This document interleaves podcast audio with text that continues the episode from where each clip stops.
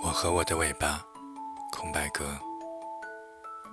尾巴是一只猫，两岁，小女娃。我发她的照片给朋友看，他们一致感叹：尾巴的尾巴真长啊！尾巴是我朋友的猫，它辞了工作，要沿着长沙徒步走到上海，说是送给自己三十岁之前的礼物。临走前。他发了朋友圈：“To 各位山星大佬，求收养尾巴两个月。”我看到以后蠢蠢欲动，内心不停的挣扎，因为我妈坚决不允许我养动物。幸而她陪着我尚未退休的老爸，今年不会来长沙。我躺在床上盯着那条朋友圈看了五分钟，然后深吸了一口气，想：管他呢。我偷偷养上一段时间，我妈不会知道的。就这样，我迎来了我的猫，尾巴。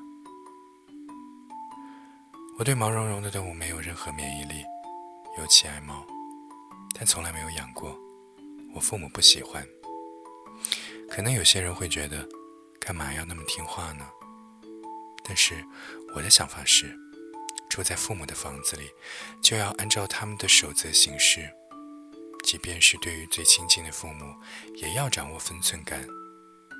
我喜欢猫，但我也不想让他们不开心。在可以让步的地方，我不愿意违逆他们。子可以肆无忌惮地养猫养狗，买奇怪的家具，安排房间的用途，给墙壁涂鸦各种热烈的色彩。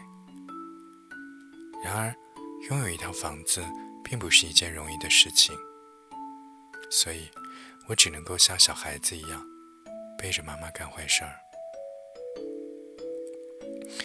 我对于养猫一无所知，而我的朋友明显是一个大而化之的糊涂蛋。我问他要怎么养，他说很容易呀，就是放在家里喂点猫粮和水，每天给他的猫砂盆铲铲屎就行了。这么简单的吗？我震惊了。不用注意他的心情爱好之类的吗？反正我没注意过。我就这样毫无准备地开始了临时铲屎官的生涯。朋友把尾巴的猫窝、猫砂盆、猫粮、屎盆，还有一只毛茸茸的尾巴，一股脑儿给我打包送了过来。没交代我几句话，就给我示范了一下铲屎后，就拍拍屁股走了。空荡荡的房间里，只剩下一人一猫，空气里散发着尴尬的气息。尾巴超级胆小，我只要靠近它一米以内，它就飞一般的跑掉。它又窜回卧室的床底下。再过一阵子，它对我熟了一点，我没看到它在哪儿，会大声喊“尾巴，尾巴”，它就小小的喵一声，当做回应。声音娇俏，闹心闹肺，让我恨不得立刻就抱住它，狠狠地摸上一把。然而我却没有这个胆量，只好跟他细水流长。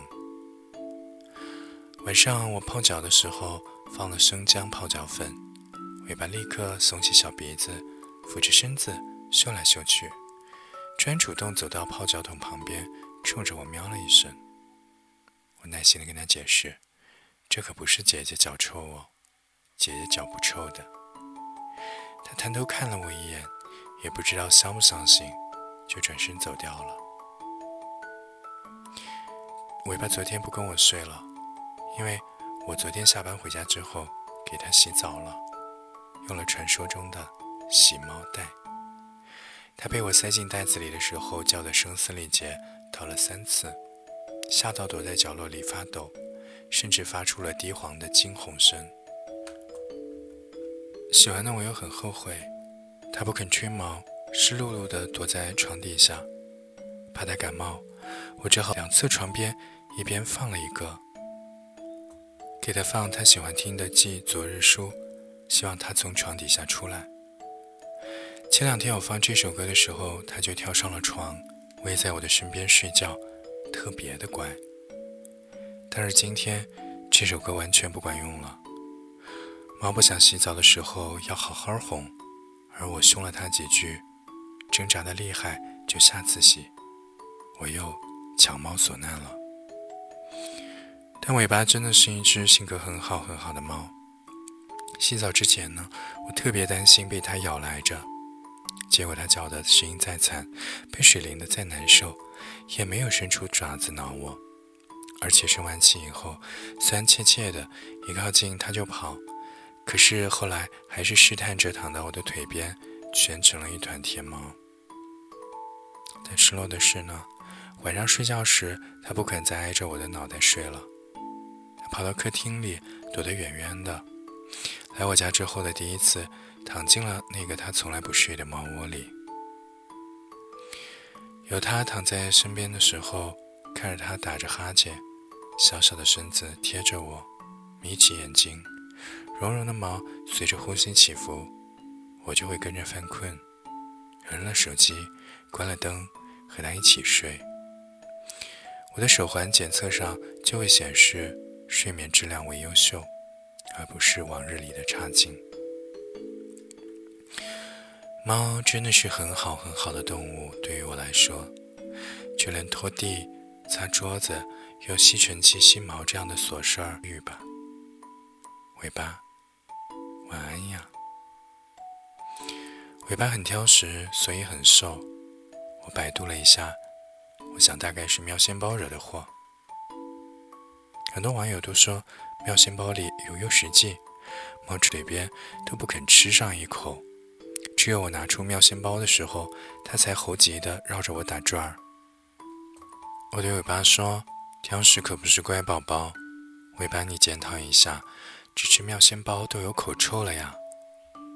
尾巴一心一意地舔着爪子，对我爱答不理的。我查了一些资料，资料的意思大概是说，猫粮相当于人类的主食，油脂面包、猫罐头、猫饼干这一些呢，相当于配菜和零食，可以买一些有口碑的猫罐头和饼干给它吃。于是我下定决心，戒除尾巴对于妙鲜包的。早上放少量的纯猫粮，不再像以前一样把饭盆里放得满满的，让它想吃就吃。要给它灌输不吃呢就没得吃的思想。如果我去上班之前，它还是不肯吃，那就把那些猫粮倒掉。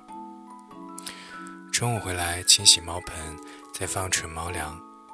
这时候呢，尾巴就对分外的积极了，带着汁水的湿凉的声音完全不一样，